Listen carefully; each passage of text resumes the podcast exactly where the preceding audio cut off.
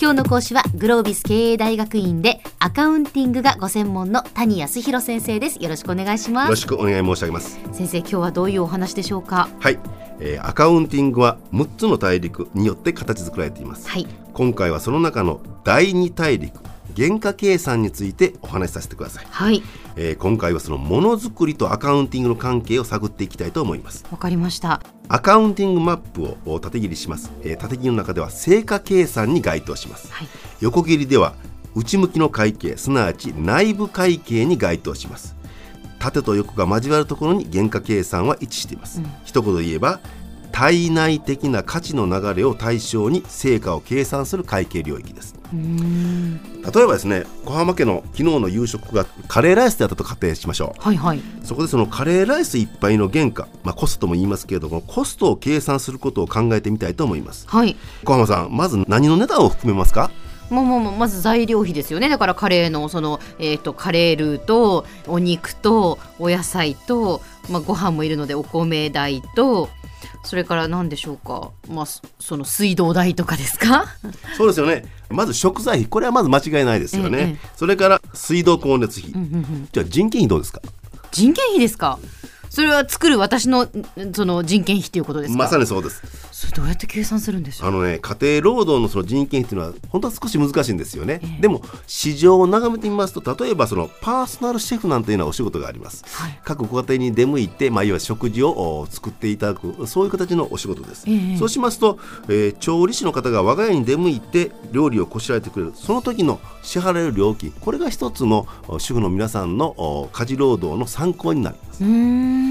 あとはですね当然ながら台所すなわち厨房機器あるいはスペースそのものの原価これも当然ながら考慮する必要があります。例えばその高価なシステムキッチンを導入されているとすればその購入金額の一部は昨晩のカレーライスが負担すべきと言えますしまたその賃貸マンションにお住まいならば家賃の一部これが持ち家であるならばこれまた購入金額の一部がカレーライスのコストに含められます。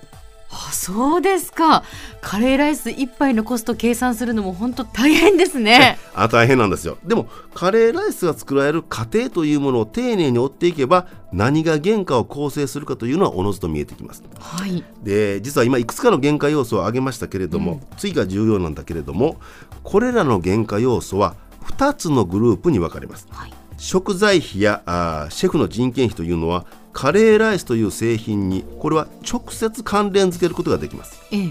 1個50円のじゃがいもやあるいは時給2000円のシェフの労働もまさにカレーライスに直結する限界要素です、はい、あるいはメーターさえつけておけば電気代やガス代あるいは水道代もカレーライスにかかった部分だけ把握することができます、ええ、このような原価要素を直接費と言います、はい、たやシステムキッチンや家賃の方はどうでしょうか？その全額をカレーライスいっぱいに背負わせるわけには当然いきません。そうですよね。何らかの基準を用いてその一部だけをカレーライスに負担させることになります。このような原価要素を間接費と呼びますうんじゃあその間接費はまあ基準が必要なんですね。そうですよね、ええ。えー、全部を背負わせることができないので、えー、基準を用いて配分します。で家賃の例でもう少し詳しく見ていきましょう、はい、計算しやすいように月12万円の家賃を想定しましょう、はい、1日あたりに換算しますとざっと4000円ですよね、ええ、で厨房の面積が家屋の全面積の8分の1としますと4000円の8分の1ですから1日あたりの厨房の家賃は500円ということになります。はい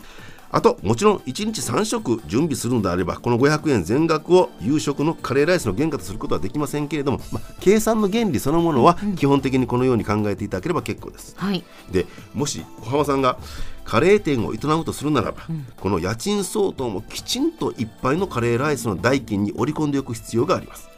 もしそれを怠ると骨折り損のくたびれ儲けということになりかねません。ここに原価計算の重要性があります。なるほど。なんかね直接的にかかる費用というのはねパッとこう思いつきますけれども間接費がこれほど大事だとはっていうこ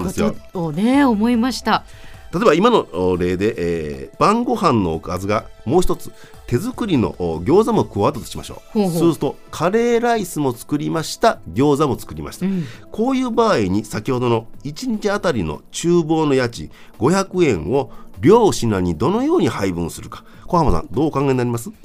えっ、とまあ2品あるわけですから、まあ、500円を単純に250円ずつかなというふうに思いますけど。それも確かに一つの考え方なんですよね。でも手作り餃子っていうのは場所取るでしょ？はいはい。餃子の皮から作るわけですから、うんうん、すると餃子の方が占有面積が広いので多くの家賃を負担すべきだ。こういう言い方できます。はしかしよく考えますと手作り餃子確かに場所は取るかもしれないけれども、うん、もし家族総出で取り掛かれば短時間で出来上がります、うん、カレールーの方はグツグツグツグツと煮込むほど美味しくなりますから長時間を要します。すると厨房の今度は占有時間という観点から見ますとそれが長いカレーライスの方がむしろ多くの家賃を負担すべき。こういう考えもあるわけですね配分基準の選択が間接費に影響しそれがそのままコスト計算に影響すると。でこれを今あの夕食でお話ししましたけれどもいわゆるメーカーさんでお話ししますとですね、はい、メーカーの工場というのは言わずもがな複数の製品を製造しています。うんさまざまな間接費があります。例えば固定資産の減価償却費工場長の給与あるいは支払い保険料なんていうのも間接費の代表例です。このような間接費をどのような基準で各製品に配分するかによってそれぞれの製品の原価が異なってきます、はいはい、もし配分基準を不適切なものにしてしまいますと本当は安いはずの製品が高く逆に高いはずの製品が安く原価計算されてしまいます、すると間違って安く原価計算されますと売値も安くなるかもしれません。すると売れば売るほど損が出る。逆に誤って高く計算されてしまいますと本来ならもっと安くしてたくさんの売上高が計上されるものが高い販売価格をつけたばっかりに売れないというような不都合も生じますまさに企業の業績に悪い影響を及ぼすことになりかねません。適切な配分基準を採用しないといけないっていうことですね。まさにその通りです。では先生今日のまとめをお願いします。はい。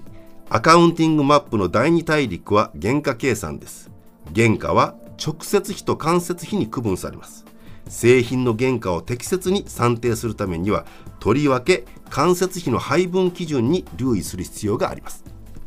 今日の講師はグロービス経営大学院の谷康弘先生でした。どうもありがとうございました。ありがとうございました。